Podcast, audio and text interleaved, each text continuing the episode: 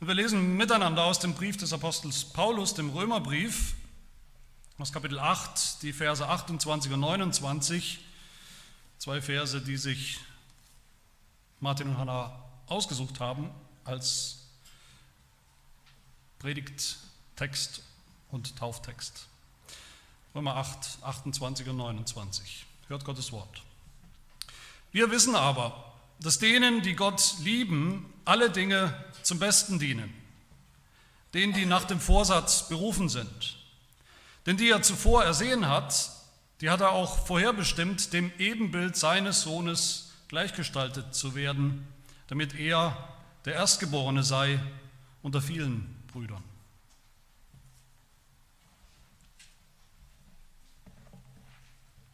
Ja, wir haben so in unserer Gemeinde die Praxis, dass wann immer wir eine Taufe haben, in letzter Zeit sind es äh, öfter mal welche, als Gemeinde mit vielen jungen Familien ist das sehr schön. Da ist die Praxis, dass die Familie, die Eltern sich dann den Predigtext, den Tauftext aussuchen dürfen, mit bestimmten Grenzen natürlich.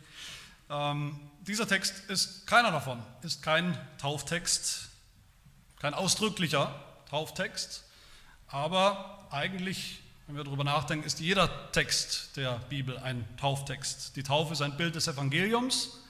Darum geht es bei jeder Taufe. Eine sichtbare Darstellung, auch eine spürbare für das Kind sowieso, eine spürbare Darstellung des Evangeliums, wie Gott Sünder rettet, was er versprochen hat,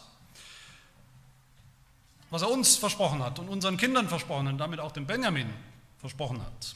Aber ich will diesen Text kurz einordnen, wo wir hier sind, eigentlich in diesem Römerbrief. Wir können ja nicht einfach reinspringen, als wäre dieser Vers sozusagen aus der Lostrommel gezogen oder aus einem Glückskeks. Wir sind ja in einem Brief und wir sind an einer bestimmten Stelle. Der, der Text fängt ja an mit aber. Warum aber? Wir aber. Aber was? Der Apostel Paulus hat diesen Brief begonnen, hat gesprochen, wie man das am Anfang eben tut, vom Anfang, von der Ausgangssituation für alle Menschen, dass alle Menschen Sünder sind, dass kein Mensch gerecht ist, kein Mensch so ist, wie er sein sollte. Paulus hat deutlich gemacht, das gilt übrigens nicht nur für die angeblich so bösen, ungläubigen Heiden, das, klingt sogar, das gilt sogar für Gottes Volk der Juden. Alle sind Sünder und deshalb ist Gottes Zorn sichtbar, offenbar, hat Paulus gesagt. dann hat das Paulus zum Evangelium gebracht, zu der guten Nachricht, dass Gott Sünder rettet dass nicht nur Gottes Zorn sichtbar ist, sondern eben auch seine Gnade, seine Liebe und seine Gerechtigkeit. In Jesus Christus ist all das sichtbar geworden. Dann hat Paulus deutlich gemacht in Kapitel 5 und 6 von diesem Brief, dass aus dem Evangelium, das wir glauben, auch ein bestimmtes Leben, neues Leben entspringt. Und zwar immer.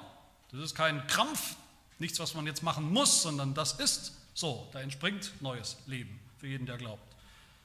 Und gleich darauf, dann im, im, siebten Kapitel, ist Paulus sozusagen abgetaucht, hinabgetaucht in die, in die Tiefen des christlichen Lebens, in die Schwierigkeiten des Lebens als Christen in dieser Welt, die Kämpfe, die wir haben, die Kämpfe, dass wir schwach sind, schwach bleiben im Glauben, in geistlichen Dingen, dass wir sogar Sünder bleiben. Und daraus ergibt sich dann die Frage, ganz logisch könnte man sagen, die Frage von diesem Kapitel 8 hier, nämlich die Frage nach Gewissheit. Das ist das, worum es Paulus hier geht. Woher wissen wir eigentlich? Woher wissen wir, dass wir gerettet sind, dass wir gerettet bleiben für immer, dass wir ankommen am Ziel? Können wir das überhaupt wissen? Gibt es sowas überhaupt? Gibt es so eine Gewissheit, dass wir im Reinen sind mit Gott? Und da ist noch Kampf, da ist noch Kampf zwischen der Sünde, die, die wir auch noch kennen, auch noch in unserem Leben haben, aber auch auf der anderen Seite diesem ganz neuen Lebensprinzip der Gläubigen. Wer den Heiligen Geist hat, geistlich ist, der verliert ihn nicht mehr. Im Gegenteil, der Heilige Geist hilft uns zu kämpfen, siegreich zu kämpfen in diesem Leben, unser ganzes, unser ganzes Leben lang, hat Paulus uns gesagt. Und dann kam er dazu, dass er wirklich mit voller Zuversicht und voller Gewissheit sagen konnte, es gibt jetzt keine Verdammnis mehr für die, die glauben. Da wartet nichts mehr in irgendeiner fernen Zukunft, irgendeine Unwägbarkeit, irgendein, irgendwas Gefährliches vielleicht, was noch kommt. keine bösen Überraschungen, kein Versagen. Wir haben vielleicht 30 Jahre als Christ ganz gut gelebt, gut mitgemacht und doch auf den letzten 50 Metern vor der Ziellinie sozusagen ist es dann doch noch schief gegangen.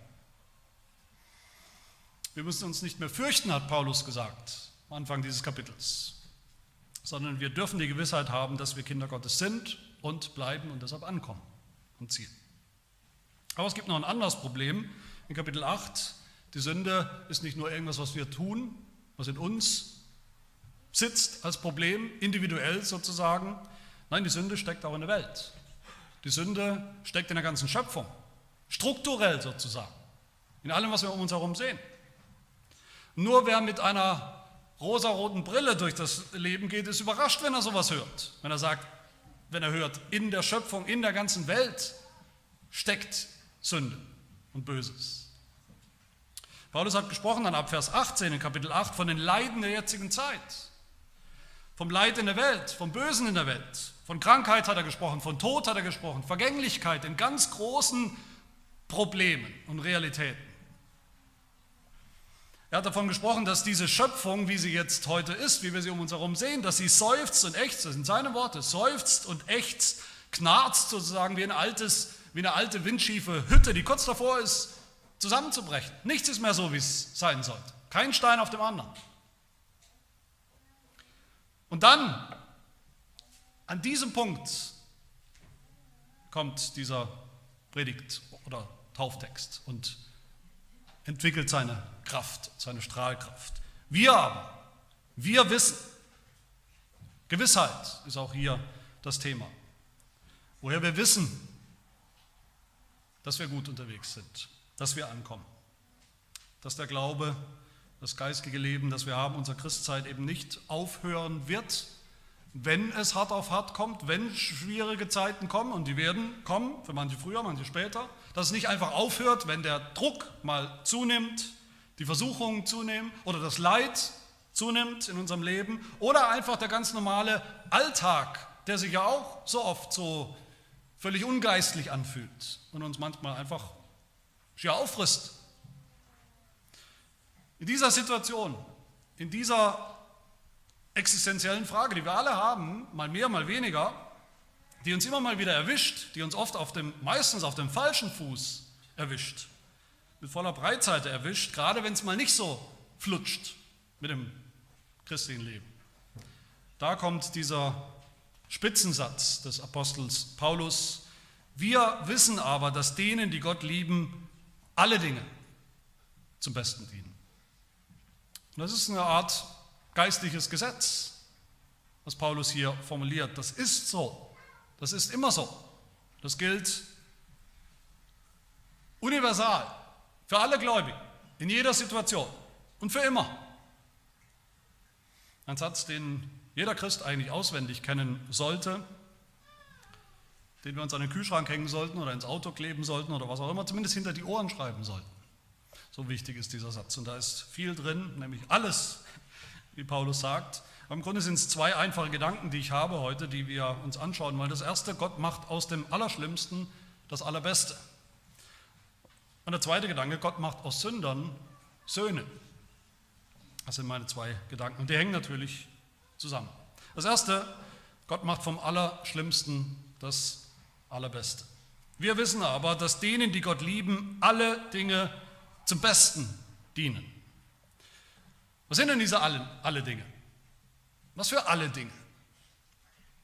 Wörtlich steht da alles, nicht mal Dinge, sondern wirklich alles. Universaler, globaler geht es eigentlich gar nicht, inklusiver geht es eigentlich gar nicht, wie Paulus das formuliert. Paulus denkt da natürlich an die guten Dinge, die guten Dinge, die wir so erleben, die wir annehmen, gern annehmen von Gott, die Geschenke, die wir gerne annehmen von Gott, manchmal als selbstverständlich annehmen, manchmal fast so, als hätten wir sie verdient, als hätten wir es verdient, dass es uns eigentlich ständig oder sehr oft gut geht.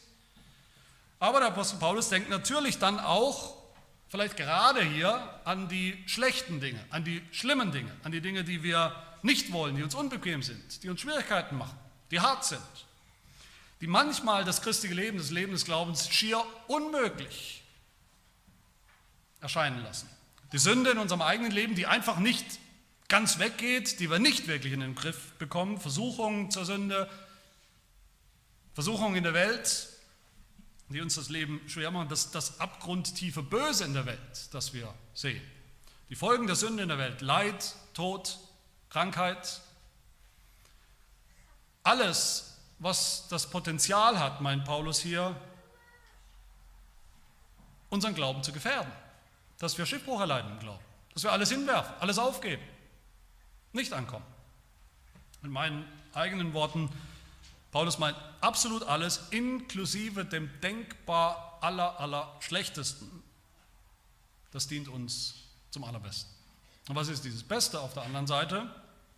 Im Gegensatz zu dem Schlechten, das Beste, zu dem uns alles dienen wird, das ist sicher nicht irgendein Zweckoptimismus. Optimismus. Nach dem Motto, ja, alles Böse und Schlimme ist eigentlich nicht so richtig böse und schlimm und irgendwo kann man in allem Bösen auch was Gutes finden. So richtig böse und gut gibt es ja gar nicht, geht alles irgendwie auf, man wächst ja in jeder Herausforderung. Das sind so Dinge, die man immer wieder hört im Leben. Das ist nicht das, was der Apostel Paulus meint. Es ist sicher auch nicht so eine hohle Lehre, alles wird gut, Philosophie, die viele Menschen haben. Sie sehen eigentlich das Schlimme, sie sehen die Kriege, sie sehen Leid und Tod und sagen immer noch, alles wird gut. Nein, auch das ist nicht gemeint. Für Paulus ist das Beste hier, von dem er spricht, sehr spezifisch. Er weiß ganz genau, wovon er spricht und er sagt es uns auch, nämlich das Heil, die Erlösung. Der Himmel, können wir sagen, die Herrlichkeit. Das sehen wir in, in Vers 29 und 30, da steht das, da sagt Paulus, worauf alles zuläuft, was das Ziel ist. Es ist Herrlichkeit, die Herrlichkeit bei Gott. Wo dann alles herrlich sein wird. Wir, die ganze Schöpfung eines Tages. Das Beste ist nichts anderes oder nichts weniger als das ganze vollkommene Heil bei Gott. Das bedeutet dann dieser Vers, eben diese Gesetzmäßigkeit, die Paulus hier beschreibt, dieses Versprechen, dass uns auch das, selbst das Allerallerschlechteste, die schlimmsten Folgen der Sünde in dieser Welt,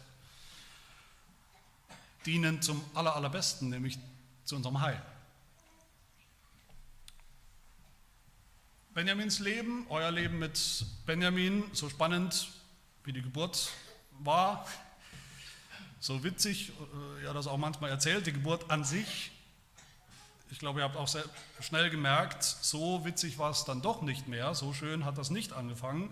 Sicherlich nicht so, als wäre das das Beste, was man sich wünscht, sicher nicht, und es war es auch nicht. Und die Wochen, die danach kamen, auch nicht.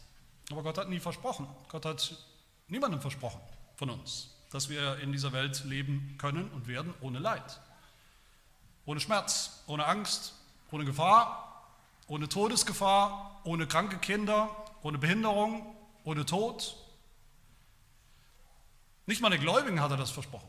Das ist ja das, was Ungläubige manchmal sagen, wie du sagst, du bist, ein, du bist gläubig und du, du versuchst alles zu tun, was Gott von dir will, und trotzdem geht es dir so schlecht. Warum sollte man da noch glauben? Das bringt ja anscheinend gar nichts. Als ob der Unglaube dann die Situation irgendwie besser machen würde, das Leid der Welt besser machen würde, was sie ja nicht tut. Oder als wäre diese Welt eben sowas wie der Himmel auf Erden, was sie auch nicht ist. Und da macht es dann auch keinen Sinn, aus, aus Benjamins Geschichte und der Krankheit und allem, was damit zusammenhing oder noch zusammenhängt, irgendwas Gutes rauslesen zu wollen, etwas, irgendwas relativ Gutes rauslesen zu wollen. Nein, das war und das ist schlecht so eine Krankheit, so eine Notsituation, was es ja auch war, so eine Angst ums Überleben, um die Folgen auch der Krankheit. Und damit das aufgeht, damit das nicht nur frommes Wunschdenken ist, was der Apostel Paulus hier sagt, damit diese Gleichung aufgeht, die er so, so mutig aufstellt, das erfordert ein ganz bestimmtes Gottesbild oder Bild von Gott. Dahinter steht ein Gottesbild, das viele nicht mehr haben. Ein radikal anderes Gottesbild als die Welt das hat, wenn sie überhaupt noch von Gott spricht, nur als selbst viele Christen leider haben. Nämlich ein Gott, der wirklich einen Plan hat, der souverän ist, der plant und auch durchführt, der eben dieses alles, alles inklusive, tatsächlich orchestriert, instrumentalisiert, in der Hand hat die Zügel in der Hand hat, der ganz souverän das Drehbuch schreibt für alles, was passiert in der Welt, in unserem Leben. Das setzt der Apostel Paulus hier ganz locker voraus. Und es ist ja auch so, damit uns alles, was passiert in unserem Leben, tatsächlich zum Besten dienen kann, damit uns überhaupt irgendwas Schlechtes zum Besten dienen kann, zu unserem Heil dienen kann, muss Gott auch alles in der Hand haben. Sonst kann Paulus ja nichts versprechen, sonst kann Gott nicht mal was versprechen, wenn er das nicht hat. Sonst gibt es keine Hoffnung. Was Paulus ja voraussetzt, ist die sogenannte Lehre, wir nennen das die Lehre von der Vorsehung. Vorsehung, was ist das? Was bedeutet Vorsehung? Der Heidelberger Katechismus sagt das so in Frage 27, ich zitiere daraus, die Vorsehung, das ist die allmächtige und gegenwärtige Kraft Gottes, durch die er Himmel und Erde mit allen Geschöpfen wie durch seine Hand stets erhält und so regiert, dass Laub und Gras, Regen und Dürre, fruchtbare und unfruchtbare Jahre, Essen und Trinken, Gesundheit und Krankheit, Reichtum und Armut und alles andere nicht durch Zufall, sondern aus seiner väterlichen Hand zu uns kommt. Und deshalb, deshalb Frage 26, nur deshalb heißt es in Frage 26, vertraue ich auf ihn und zweifle nicht, dass er alles, dasselbe alles, inklusive allem Bösen, was wir als böse empfinden, was auch böse ist, alles, das er mir in diesem harten Leben zuteilt, zum Besten wenden wird. Das ist ein Zitat hier aus unserem Text. Er kann das tun als allmächtiger Gott und will es auch tun als gütiger Vater. So ist Gott. Anders gesagt, Gott ist einfach Gott. Wirklich Gott. Nicht nur so halb. Natürlich hat Gott als Gott fruchtbare, unfruchtbare Jahre, Essen und Trinken, Gesundheit, Krankheit, all diese Dinge in seiner Hand. Wer denn sonst? wenn nicht er. Was haben wir gesehen in Kapitel 8? Da haben wir gehört von Leid und Tod und Vergänglichkeit in dieser Welt, in der wir leben. Alles Folgen der, Sünden, der Sünde, ja, kann man sagen, ist auch richtig. Aber wir haben auch gesehen, darunter oder darüber als größere Erklärung hat der Apostel Paulus gesagt, Gott hat das getan. Gott hat die Schöpfung unterworfen, sagt Paulus, der Vergänglichkeit und dem Fluch. Der Fall, der Sündenfall, das Leid, die Krankheit, alles kein Schicksal, das jetzt irgendwie Gott in Kauf nehmen muss und er muss jetzt im Nachhinein sozusagen versuchen, dann irgendwas Gutes oder das Beste daraus zu machen, so gut es halt irgendwie geht. Die Scherben auflesen und irgendwie versuchen wieder zusammenzukleben. Das ist nicht das Bild. Gott hat niemals die Kontrolle verloren noch nie. Keine Sekunde lang. Nicht im Garten Eden, nicht zu Noahs Zeit, der Sintflut, nicht in der Geschichte Israels mit all den Höhen und vor allem Tiefen und auch nicht in der Geschichte von Benjamin. Und weil das so ist, nur wenn das so ist und weil das so ist, kann Gott auch strategisch sozusagen alle Dinge gebrauchen und tut es auch zu unserem Besten. Das ist natürlich die Frage, glauben wir das überhaupt noch, dass Gott Gott ist? Wenn nicht, haben diese Verse hier für uns keinen kein Schimmer, keinen Funken Trost für uns, kein Evangelium, keine gute Nachricht. Und dann hätte sich Paulus die Tinte genauso gut sparen können, wenn Gott nicht so Gott ist, dann enthalten aber auch alle anderen Verse der Bibel alle anderen Versionen des Evangeliums keinen Funken Hoffnung für uns. Aber die berechtigte Frage ist, woher weiß Paulus denn eigentlich das, was er hier so vollmundig verspricht, dass das so ist, dass das stimmt? Woher wissen wir das? Gibt es einen Beweis dafür, dass das stimmt?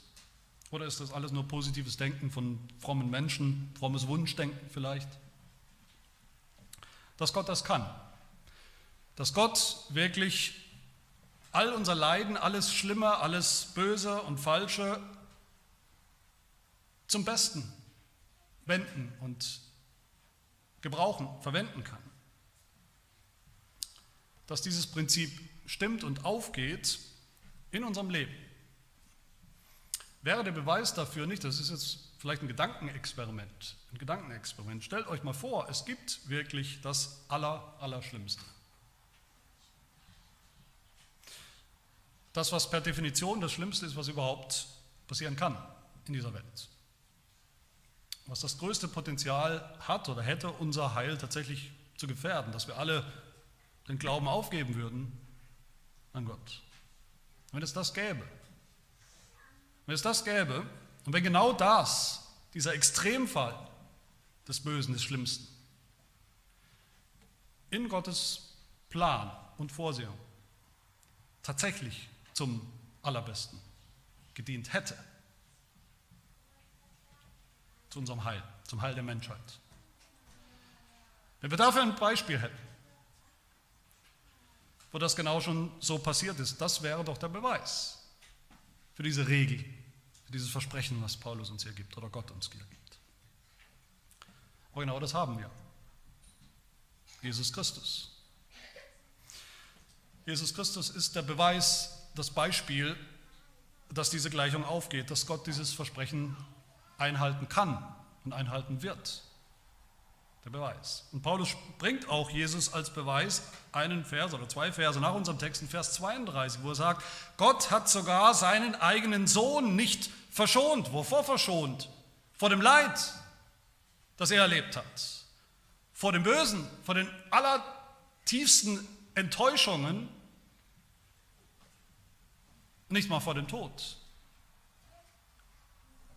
Das schlimmste Übel oder Böse, das größte Leid, das jemals passiert ist in der Menschheitsgeschichte, war das Leid Jesu, dass der Sohn Gottes, der freiwillig für uns Mensch geworden ist, dass er verachtet wurde, dass er gehasst wurde, dass er grausam und unschuldig leiden musste, sein ganzes Leben lang, zunehmend bis zum Schluss, natürlich bis zum Kreuz, zum Leiden am Kreuz, dass er hingerichtet worden ist unter furchtbaren Schmerzen, den schlimmsten Tod, den man sich vorstellen kann, der das schlimmste Leid und Böse erlitten hat, was Menschen einander antun können.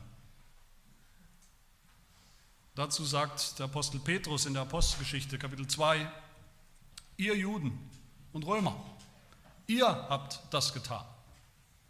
Ihr habt Jesus getötet, den Sohn Gottes, den Retter der Welt. Die größte denkbare, abgrundtiefe, teuflische Bosheit von Menschen, die man sich ausmalen kann. Mit der Absicht, um Gottes Plan zu vernichten. Aber genau dieser Jesus ist in Wirklichkeit, sagt Petrus dann weiter, nach Gottes festgesetztem Ratschluss, also Plan und Vorsehung, dahingegeben worden. Und wofür? Wofür das alles? Zu unserem Besten. Zu unserem Heil. Selbst der sinnlose, böse, teuflische Tod Jesu am Kreuz hat doch erwiesenermaßen, zertifiziert sozusagen, zum allerbesten gedient. Hat der Welt zum allerbesten gedient. Zum Heil der Menschheit. Meine Lieben, das ist der Beweis, dass Gott das auch alles tun kann, was er hier verspricht. wenn Gott es geschafft hat, das allergrößte Leid überhaupt, diesen Extremfall, das Leid Jesu, seines Sohnes, tatsächlich zum Besten zu wenden. Und das hat er. Warum, frage ich mich, warum fragen wir uns, warum zweifeln wir dann noch so oft dass er das auch in unserem Leben tun kann, dass er das auch mit unserem Leid tun kann. Nein, das kann er. Dann kann er es.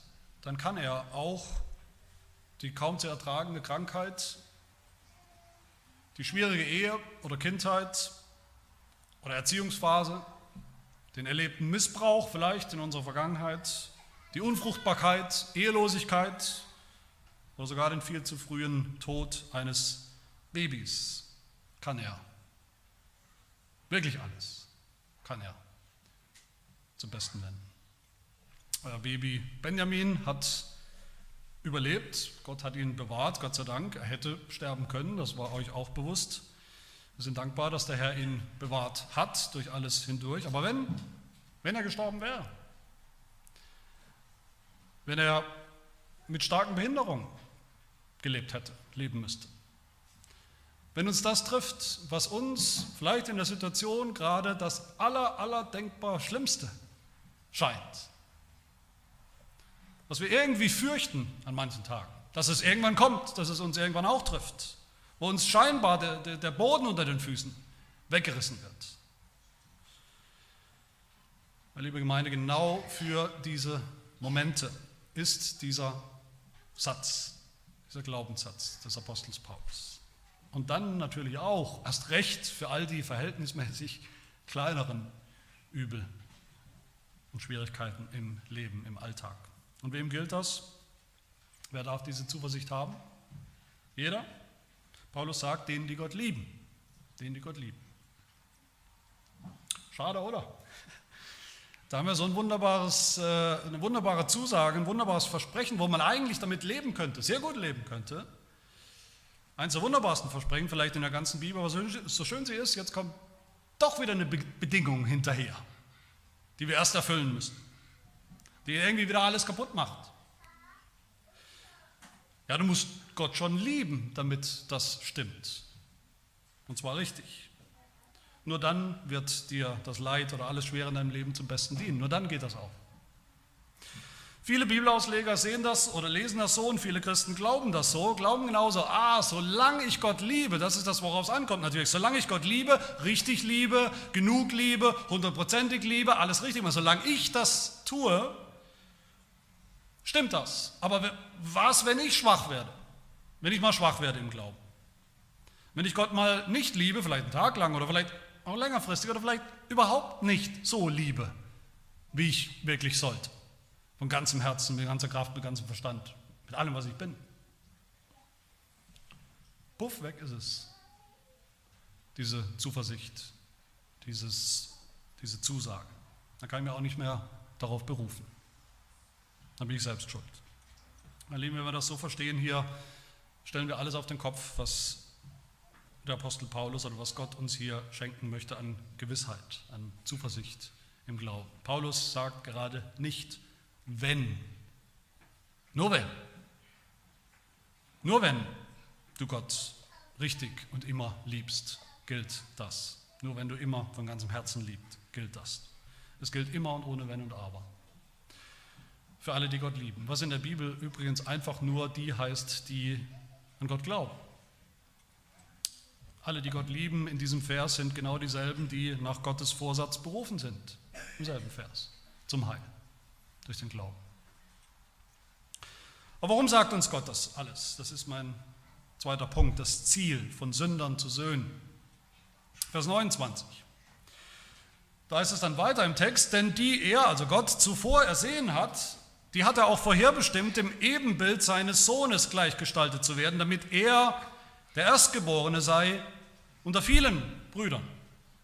Also der erste Gedanke aus dem Text war, das haben wir uns angesehen, Gott macht nicht nur aus dem Allerallerschlimmsten das Allerallerbeste, er macht auch aus Sündern Söhne, was letztlich dasselbe ist, nur anders. Man kann sogar sagen, weil Gott das Erste kann, kann er auch das Zweite. Weil Gott alles, alles, was passiert in dieser gefallenen, nicht mehr vollkommenen Welt, zum Besten wenden kann, kann er auch Sünder zu seinen Söhnen machen. Genauso sicher und souverän. Dieses geistige Gesetz, was wir hier finden, das gilt ja nicht deshalb, weil wir alle so gut sind, weil wir alle so würdig sind, weil wir so geeignetes Rohmaterial sind dafür, was Gott denn gnädigerweise aus uns machen möchte. Nein, wir sind alle Sünder. Das ist der Ausgangspunkt. Das ist sozusagen das Worst-Case-Szenario. Und auch aus dem allerschlimmsten Sünder, aus mir und dir, kann Gott das Allerbeste machen und tut es auch, nämlich uns, wie der Apostel hier sagt, dem Ebenbild seines Sohnes gleichzumachen. Müssen wir uns mal vorstellen. Sünder dem Ebenbild seines Sohnes gleichzumachen.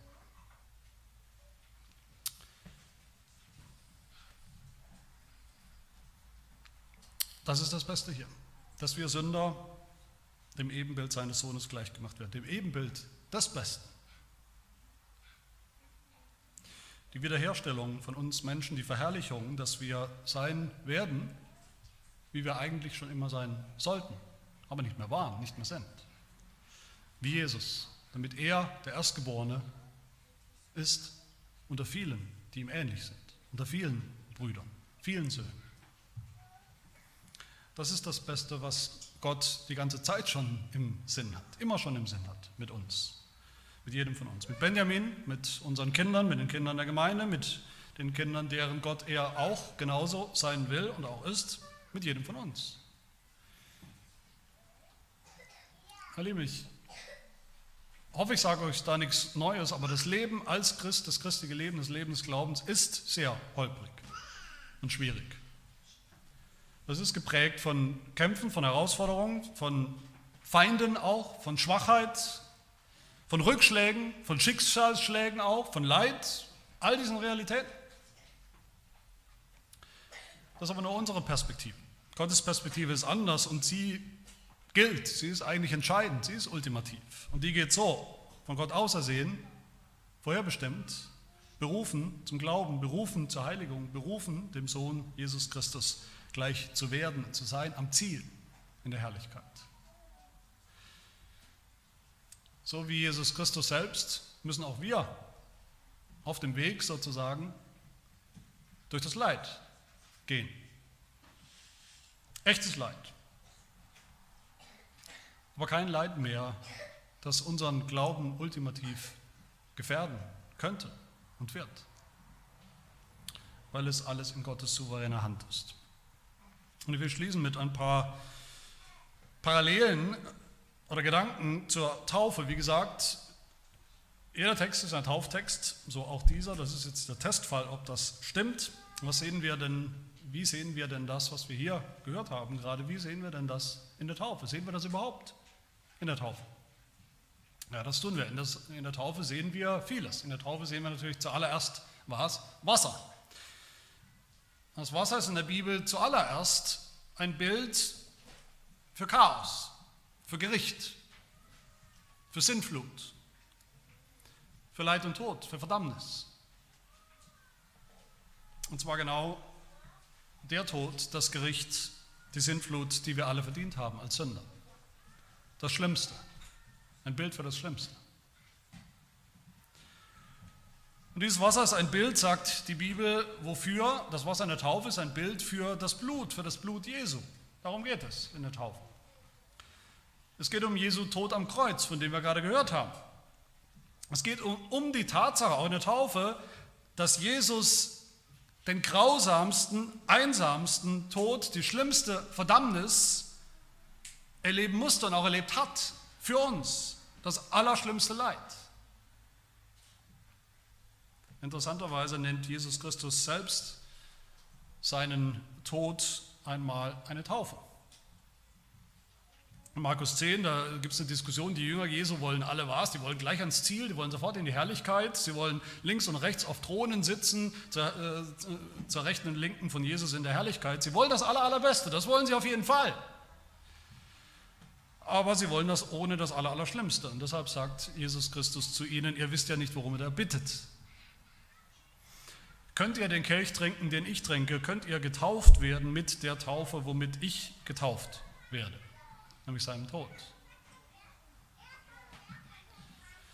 Liebe Gemeinde, die Taufe, jede Taufe erinnert uns oder stellt uns genau diese beiden Dinge vor Augen. Beide Dinge. Den Tod Jesu am Kreuz, seine Verdammnis, die unsere Verdammnis war, hätte sein sollen. Sie erinnern uns daran, dass wir selbst die allerschlimmsten Sünder sind. Aber die Taufe zeigt uns dann eben auch das Beste, um das es hier geht. Das Heil, das aus dem Kreuz hervorgegangen ist, gekommen ist. Und das Allerbeste, was uns deshalb erwartet, nämlich Söhne Gottes, Brüder Jesu zu sein, zu sein wie er an seinem Ebenbild. Und dann doch eines Tages in der Herrlichkeit zur Rechten und Linken von Jesus zu sitzen. Lass uns die Taufe so verstehen, so begreifen und so auch, auch schätzen als sichtbares Zeichen, als, als bombensicheres Siegel von dieser Gewissheit, von diesem Versprechen, das Gott uns hier gibt, dass uns, die wir Gott lieben, alle Dinge, wirklich alle Dinge zum Besten dienen. Lasst uns begreifen, dass die Taufe ein Bild des Evangeliums ist und nichts anderes. Und wenn wir das tun, dann sehen wir auch, hoffentlich, jeder Text ist ein Tauftext und jede Taufe ein Bild des Evangeliums. Amen. Wir beten. Wir danken dir, unser Gott und Vater, für, diese wunderbare, für dieses wunderbare Versprechen, diese große Gewissheit und Festigkeit des Glaubens, die du uns geben möchtest im Evangelium und auch durch die Taufe. Die Gewissheit, die du uns schon bewiesen hast in deinem Sohn Jesus Christus, an dem wir sehen, was für ihn gilt, das gilt auch für uns. Sein Leiden ist unser Leiden, damit seine Herrlichkeit auch unsere Herrlichkeit sein wird. Wir danken dir, dass wir uns dir ganz ausliefern und anvertrauen dürfen, deiner souveränen göttlichen Hand, deiner guten Vorsehung für die kleinen und die großen Dinge unseres Lebens, die schlimmen wie die schönen. Und dass wir immer wissen dürfen, nichts kommt aus Zufall, nichts durchkreuzt deine Pläne. Nein, du wirkst all das. Du wirkst das Allerbeste für dich und für uns, nämlich unser Heil, unsere Wiederherstellung, körperlich wie geistlich, damit dein Sohn Jesus Christus verherrlicht wird als Erstgeborener unter vielen, vielen Brüdern. Und dafür danken wir dir. In Jesu Namen. Amen.